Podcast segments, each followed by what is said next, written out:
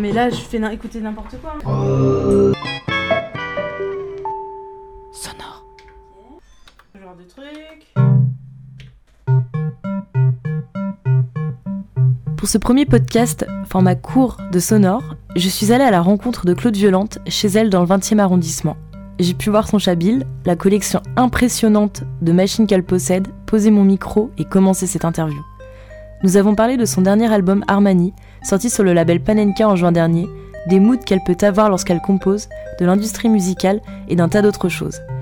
J'espère que ce podcast vous plaira et surtout que sa musique vous plaira. Bonne écoute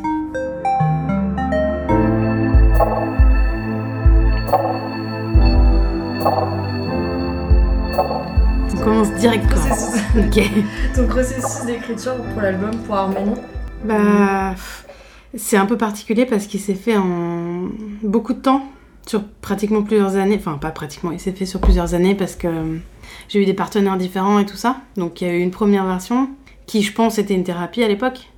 Et ensuite, il y a eu une deuxième partie qui était moins une thérapie que juste être content, être satisfaite de moi et d'arriver jusqu'au bout de quelque chose, tu vois. Donc, thérapie, pas pour les mêmes raisons. Il y a eu deux thérapies. Première thérapie, genre sortir les trucs qui te font chier ou qui te qui sont en boucle dans ta tête et tout ça. Là, c'est l'écriture vraiment des morceaux, euh, l'écriture genre euh, la composition, et l'écriture des paroles, et ensuite tout le travail de prod et de enfin tu vois la post euh, tous les trucs où tu dois réenregistrer les voix où tu réécris ta fine et tout ça, ça c'est autre chose quoi. Ça a mis 4 ans, c'est ça? Ouais, À peu près. je pense oui. Et t'es passé dans 4, pas 4 moods différents, mais vraiment. Bah 150 000, tu Ouais, sais, c'était cancer aussi.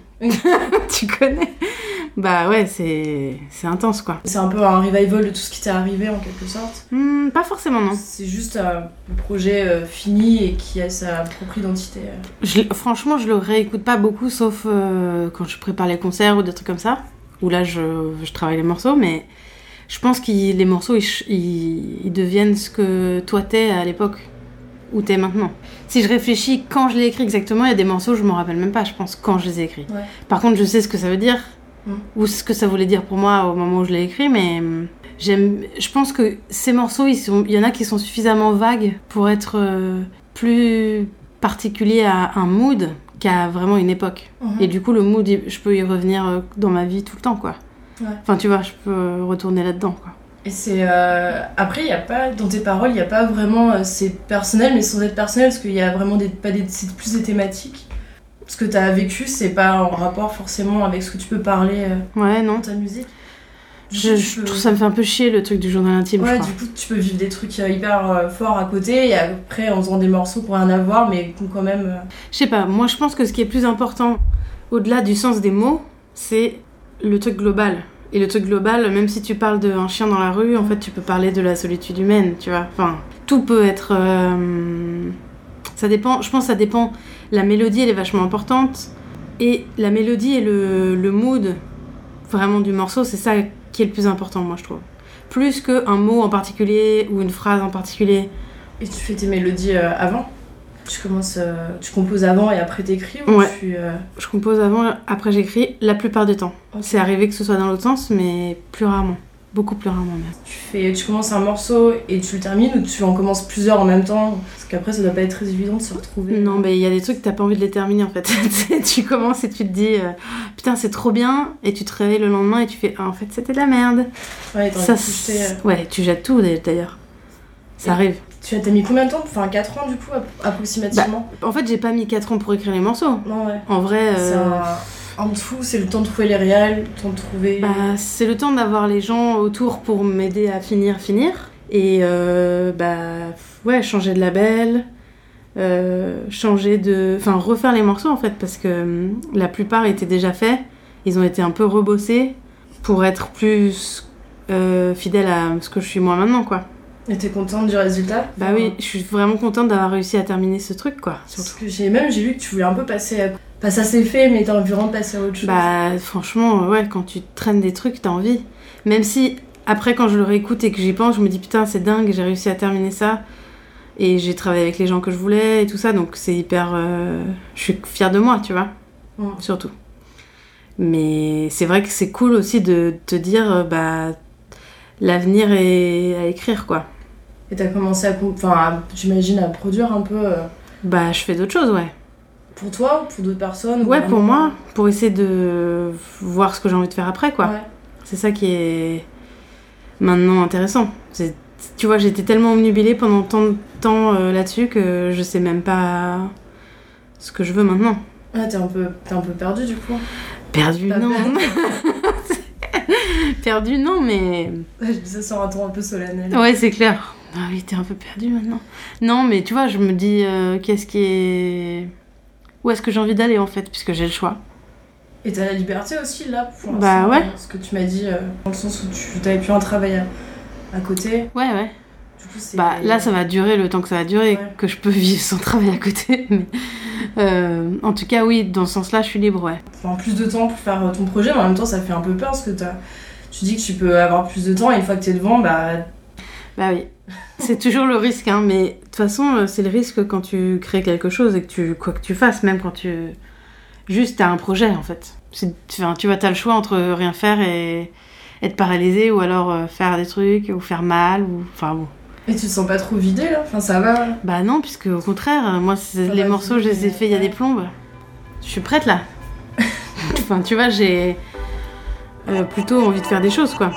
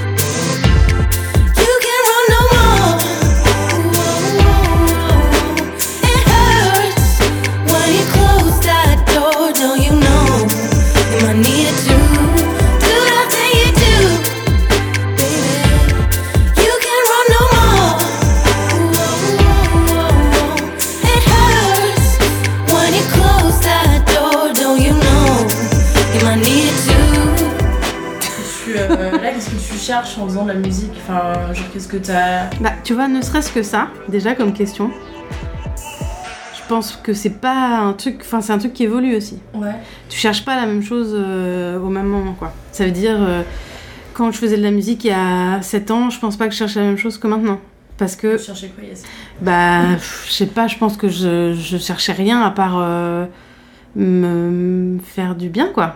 Et en faisant des, des- un truc que j'avais l'impression que je savais un peu faire, tu vois, sans que ce soit genre euh, un talent, mais en tout cas où je me disais, ah ça, je, je peux le faire et je me sens libre de le faire, quoi.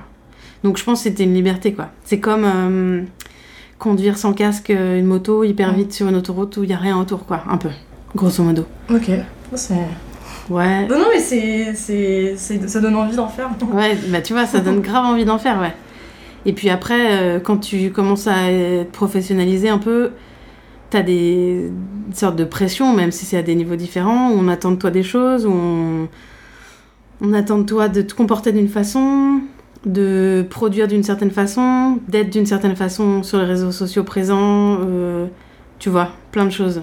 Mais là, tu fais ce que tu veux. Enfin, pas ce que tu veux, un peu, même si t'es avec. Euh, des gens, euh, enfin, j'imagine autour de toi qui doivent quand même t'indiquer des directions à prendre. Enfin, t'as une liberté quand même d'expression. Bah, j'ai une- Pas trop. Oui, on n'habite pas en Chine ou dans des endroits comme ça, mais à partir du moment où t'as des gens qui misent de l'argent sur toi, Mhm.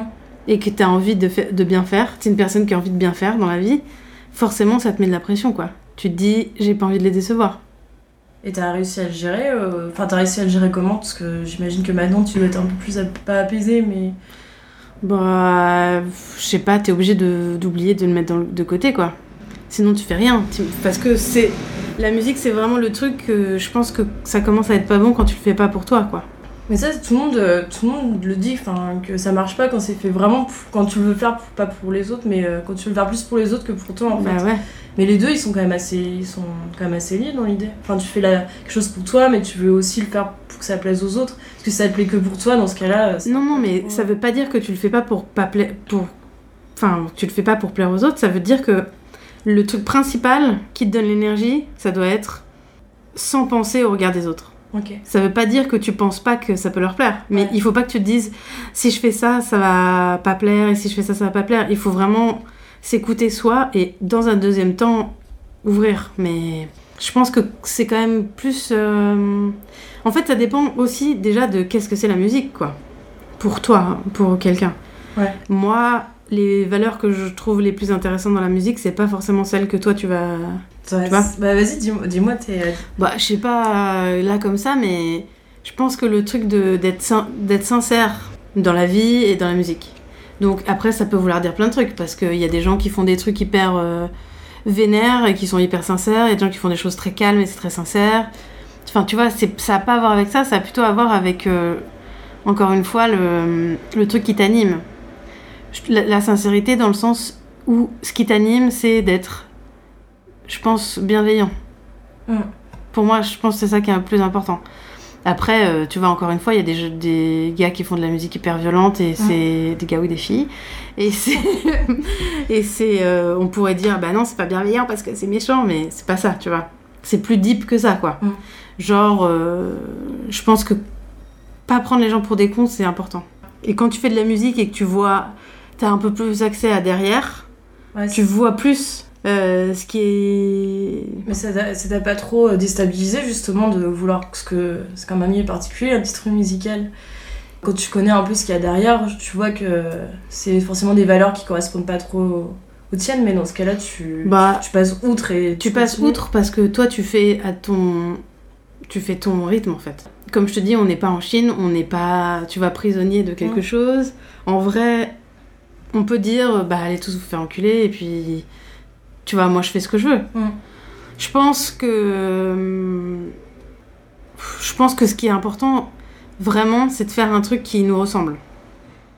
Et c'est ça que je veux dire par sincèrement, de la sincérité, tu vois. Ça veut dire pas quelque chose où tu cherches à faire quelque chose d'autre euh, que ce qui te ressemble.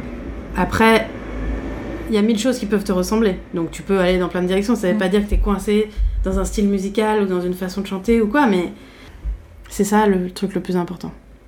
Tu veux vérifier? Attends, je vais- non, mais normalement, c'est mais je t'écoute. D'accord, non, non, mais... J'essaie de le faire discrètement. non, mais tu sais, t'es en face de moi, on est deux, donc je, je te vois quoi. tu peux pas faire discrètement là.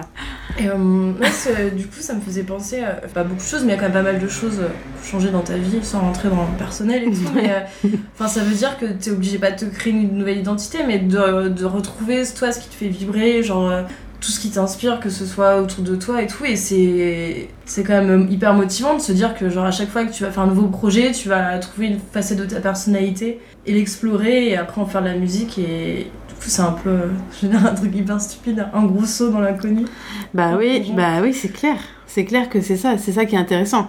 Après, le truc qui est chiant, c'est que facilement, si tu te laisses aller à penser comme ça, tu Mm. deviens un gros connard. C'est clair.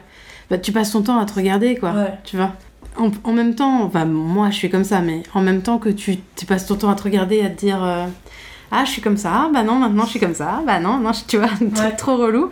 En même temps, il faut quand même se dire, euh, mettre en perspective qu'est-ce qui est important dans la vie. Mm. Il y a plein de trucs qui sont hyper importants, à part ton nombril, tu vois. Mais je, je voyais plus ça en fait, c'est comme une façon genre de découvrir, enfin soit de voyager, soit de. Bah oui, bien sûr. Mais sans forcément. euh, Mais t'as raison, dans le sens où mais là, Là, t'as la chance, euh, quand tu fais de la musique, de pouvoir euh, repartir à zéro quand tu veux, quoi. Mm. Et c'est pour ça aussi que j'attendais que cet album soit terminé, parce que, justement, il y a des choses qui me ressemblent, il y a des choses qui me ressemblent plus, tu vois. Forcément. En un laps de temps si grand, t'as envie de montrer autre chose de toi, quoi. Et que là, moi, j'étais en train de me traîner des choses. Donc oui, évidemment, comme tu dis, t'as envie de partir dans autre chose, t'as envie d'aller explorer des choses, de voir des nouvelles choses, de d'essayer des nouvelles machines, pour moi, personnellement. Ouais, ça se décrit comment Genre, ouais, de. Bah, ça dépend, il y a des gens qui s'en foutent des machines. Hein. Moi, je- ça m'excite et ça me permet de, je pense, un peu canaliser mon, je- mon énergie, j'imagine, d'avoir un objet.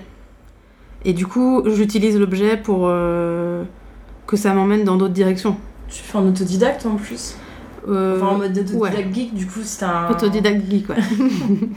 j'ai pas, j'ai pas, j'ai pas fait de solfège ou de choses comme ça, ouais. Donc je connais rien du tout et j'aime bien penser comme ça. Mm.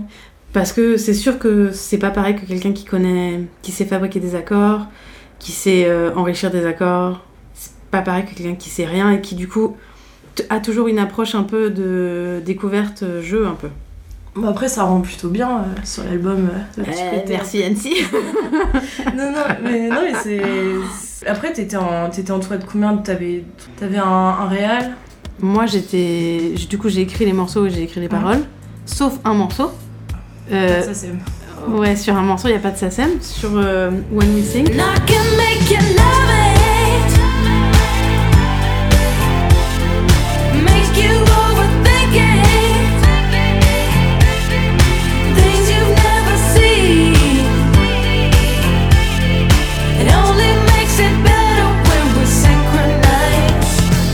Été écrit par euh, Alex Goffer et Pierrick Devin. Et tout le reste, euh, c'est moi qui l'ai composé et écrit du coup. Et ensuite, il y a des gens qui, qui ont coproduit des morceaux de l'album avec moi. Donc il y avait juste Apollo Noir Mhm. qui a travaillé sur deux morceaux. Et surtout, il est vraiment exceptionnel comme personne.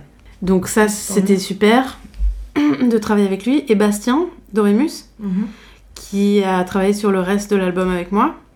Et du coup, qui est parti de versions qui étaient déjà produites en fait, que j'avais faites avant. Et on a retravaillé les choses ensemble. On a fait jouer un musicien, euh, Paul Ok. sur euh, tous les morceaux. Il y a un seul mec qui joue tous les instruments. T'as dû passer ton temps en studio, du coup, à peu près. Bah, il y a eu pas mal de temps en studio, ouais, c'est clair. Mais hum, du coup, c'était c'était ces gens-là, en fait, principalement, qui ont travaillé sur l'album. Après, il y a eu aussi une personne qui est importante qui s'appelle euh, Matthew. Matthew. Magicker, il s'appelle, qui a travaillé sur les voix euh, avec moi et du coup, il a, qui a produit les voix. Et ça, c'était vachement important. Et surtout, c'était hyper euh, bien, de, agréable de pouvoir déléguer ça plutôt que d'avoir, euh, tu vois, tout à gérer. Quand t'as quelqu'un qui t'aide à faire ça, tu peux te concentrer sur d'autres choses, quoi. Donc il y avait hum, Magicker qui a travaillé sur euh, de- des albums de Camille, qui, a- qui produit des voix en fait. I never meant to do you wrong. I never needed a second thought. Just let it die and carry on. Cause you're not right where you belong. There's no mistake that can be made. Your smile will surely fade.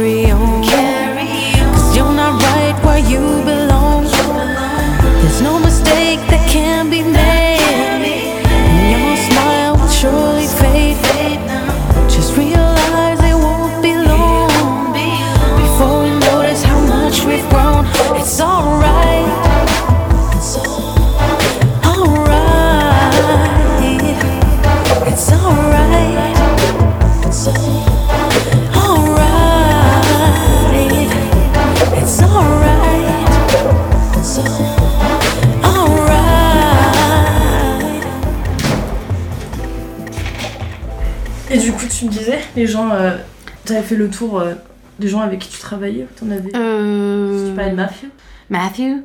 Et euh, il y avait aussi euh, mon label, mais c'est pas dans la partie création. Et du coup, je voulais savoir pour qui. Enfin, on a peut-être un peu répondu tout à l'heure, mais pour qui tu écrivais aussi? Pour un public, j'imagine, mais pour toi ou? Ou il y a peut-être. Enfin, tu. Pour quelqu'un en particulier. Bah non, il y a pas. Évidemment, il y a des morceaux que t'écris en particulier pour quelqu'un, ou tu vois, ou adressés à quelqu'un, mais. tu- Enfin, bon. Mais le fait de le dire, ça rajoute un peu du, du peps que, je sais pas, il y a des, des, des, des, des chansons, quand tu sais que euh, tu les écoutes et tout, après quand tu vois l'histoire qu'il y a derrière, un peu le storytelling en général, genre... euh, Bah, ça dépend en fait, parce qu'il y a des gens, je pense, qui préfèrent euh, imaginer ce qu'ils veulent. Tu vois? Et parfois, ça arrive aussi que tu sois. Tu puisses. Enfin, toi, moi, ou n'importe qui. Ça peut être décevant de, de savoir des trucs que tu veux. Tu vois? Quand tu les savais pas, t'étais peut-être plus heureux finalement. Sur des gens que t'aimes vraiment, musiciens. Moi, je suis fan de vachement de gens, tu vois. Je pense qu'il y a des choses, je m'imagine. Si jamais on me disait, bah non, en fait, elle était au supermarché, elle a écrit ça euh, dans sa liste de courses, euh, ça me ferait mal au cœur, tu vois. Ouais, tu, je comprends. J'ai Ça arrive, donc il faut quand même se méfier. pas trop en savoir. Moi, je pense que c'est bien. Ça laisse un peu de place, quoi. C'est aussi une raison pour laquelle euh, j'aime pas faire des paroles euh, journal intime, comme on disait tout à Mm. l'heure. Mais hum, prendre, pas prendre les gens pour des cons, ça veut dire aussi euh, leur laisser la liberté de voir ce qu'ils ont envie de voir dans ce que toi tu fais. C'est comme, tu vois, c'est comme laisser la place un peu à ce que eux, ils soient euh, Ouais. aussi euh, moteurs de leur imagination, quoi. Parce que c'est ça qui est génial dans la vie. Enfin, l'imagination, c'est quand même un des trucs les plus incroyables, quoi. L'espérer. Donc si jamais tu dis, voilà, les, la parole, les paroles de mon morceau, c'est premier degré, premier degré, et en plus t'expliques exactement de quoi ça parle, il reste rien, tu vois. Et en plus tu montres dans le clip tout ce que dit le morceau exactement au premier degré, tu prends les gens pour des cons, je trouve, tu vois. C'est Mm. vraiment pour des gens qui ont pas envie de monter... euh, Tu l'entends beaucoup, enfin tu l'entends, euh, tu vois beaucoup autour de toi, euh, ce genre de choses. euh, Bah autour de moi, non, parce enfin, que autour de toi, enfin, moi je écoute pas la radio comme Ouais. ça et tout ça, mais... tu restes. euh, Je- quand je, parfois j'écoute, je tombe, je suis en voiture et j'entends, tu vois, genre euh, énergie, fun radio, ou des trucs euh, assez mainstream. Parfois je me dis que c'est chaud quand même. C'est chaud pour la radio de passer ça comme musique et de prendre les gens pour des gros débiles. Mm. Et c'est chaud pour les gens de faire de la musique comme ça et d'avoir euh, zéro possibilité d'évasion dans l'écoute de ce morceau, quoi. Je pense que c'est surtout les gens qui font de la musique, ils ont pas trop envie de se faire chier.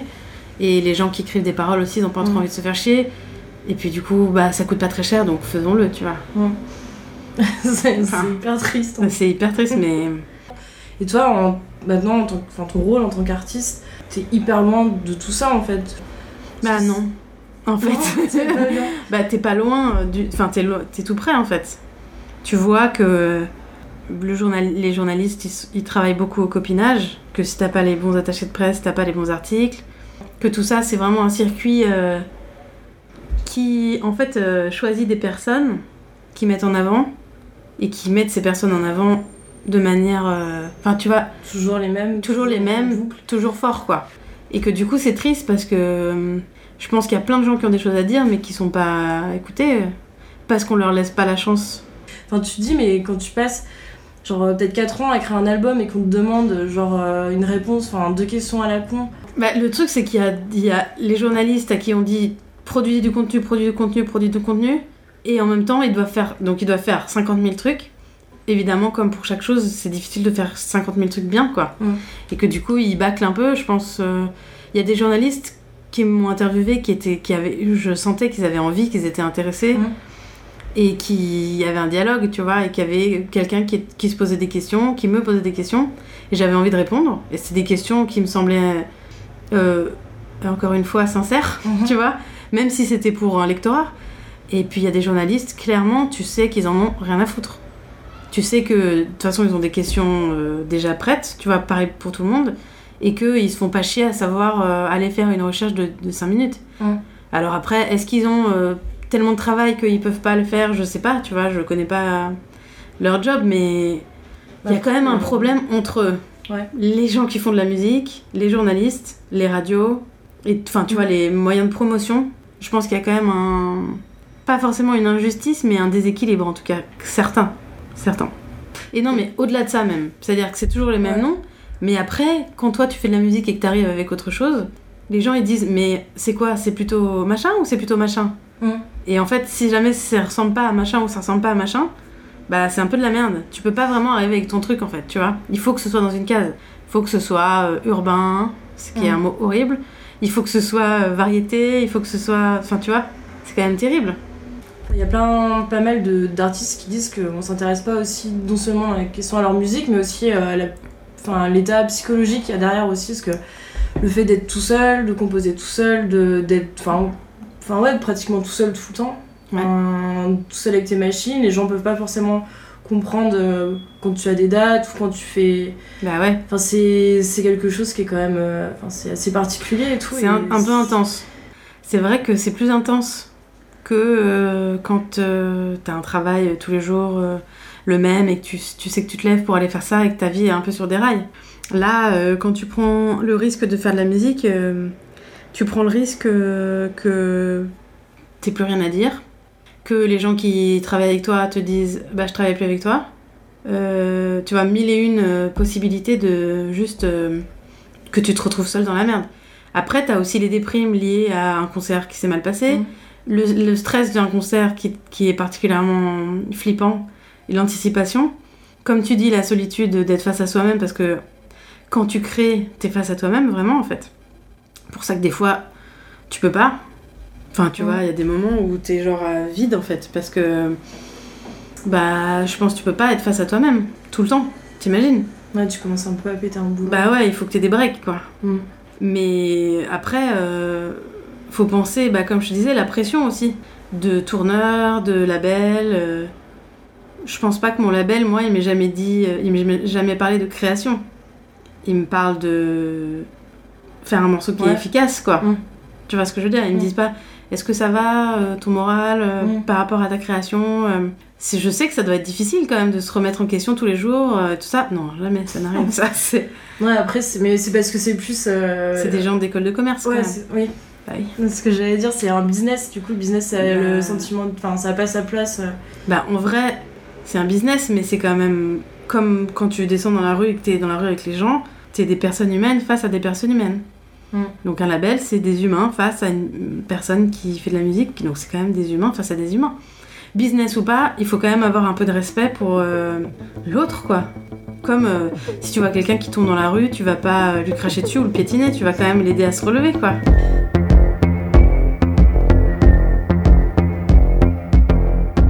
Je voulais savoir aussi, ma dernière question, ta chambre d'ado, elle était comment franchement, c'était très simple, il y avait des posters des X-Files Mhm. partout et des posters de East 17. Juste des posters. Non, il y avait, j'avais un coin que j'avais aménagé pour faire euh, des expériences de chimie. Mhm. J'avais mis un petit tapis que, que je pouvais salir par terre. Euh, et j'avais euh, un petit bureau où je lisais des trucs, où je me mettais au bureau pour lire, ce qui est absurde, mais je Des faisais- CD un petit peu. Bah grave, bien sûr. J'avais des CD. J'avais ouais un, une radio, un truc pour écouter de la musique avec Un un ghetto CD. blaster. Un ghetto blaster, ouais, c'est clair. Ça a joué sur ce que t'es devenu après comme artiste ou pas? Bah alors attends, parce que moi je te dis là, euh, Enfin, vraiment ado. euh, je t'ai dit pré-ado là. Ouais, C'était vraiment le début de mon adolescence là, ce que je te dis. avec le petit stand de chimie. Ouais. Tu en chimie. Oui, c'était jusqu'à ce que j'ai Ouais. 12-13 ans, quoi. Je pense, enfin, je sais pas, je faisais du skate et tout, donc j'avais, j'étais un peu, j'avais des posters de skate et j'avais un peu des trucs de babos. J'étais mi-babos, mi-skateuse, je pense. Beau mélange. C'est genre des tissus au mur, quoi. Et des posters de skate. Et ben, je pense que. Est-ce que ça m'a influencé? Ce que je suis aujourd'hui? Forcément que oui. Véritablement. Tu sais, on dit que je crois que c'est jusqu'à ce que t'écoutes jusqu'à 20 ans, c'est ce que tu vas écouter toute ta vie ou un truc comme ça. Il va y avoir des études un peu qui sont menées là-dessus. Et forcément, ce que t'écoutes quand t'es jeune jusqu'à un certain point, ça influence tes influences majeures. Enfin, tu vois, ça, ça met le projecteur sur des trucs. Et après, après tu découvres d'autres choses en grandissant et tout ça, mais je pense que tu restes quand même un peu obsédé par ces choses-là. Genre, les sons des années 90, pour moi, c'est quand même euh, un gros truc, quoi. Les Ouais. machines des années Ouais, bah ouais. 90. Mais c'est le début du moment où c'était accessible pour vachement plus de gens que juste des, des professionnels hyper riches, quoi. Donc tout le monde pouvait avoir du matos. 80-90, ça commençait à se démocratiser un peu, quoi. Mm. Donc euh, les gens, n'importe qui pouvait faire de la musique et c'était trop excitant, j'imagine. Donc il y a eu des machines qui ont été fabriquées qui étaient pas comme aujourd'hui, qui étaient ouf. C'est c'est la vie, quoi.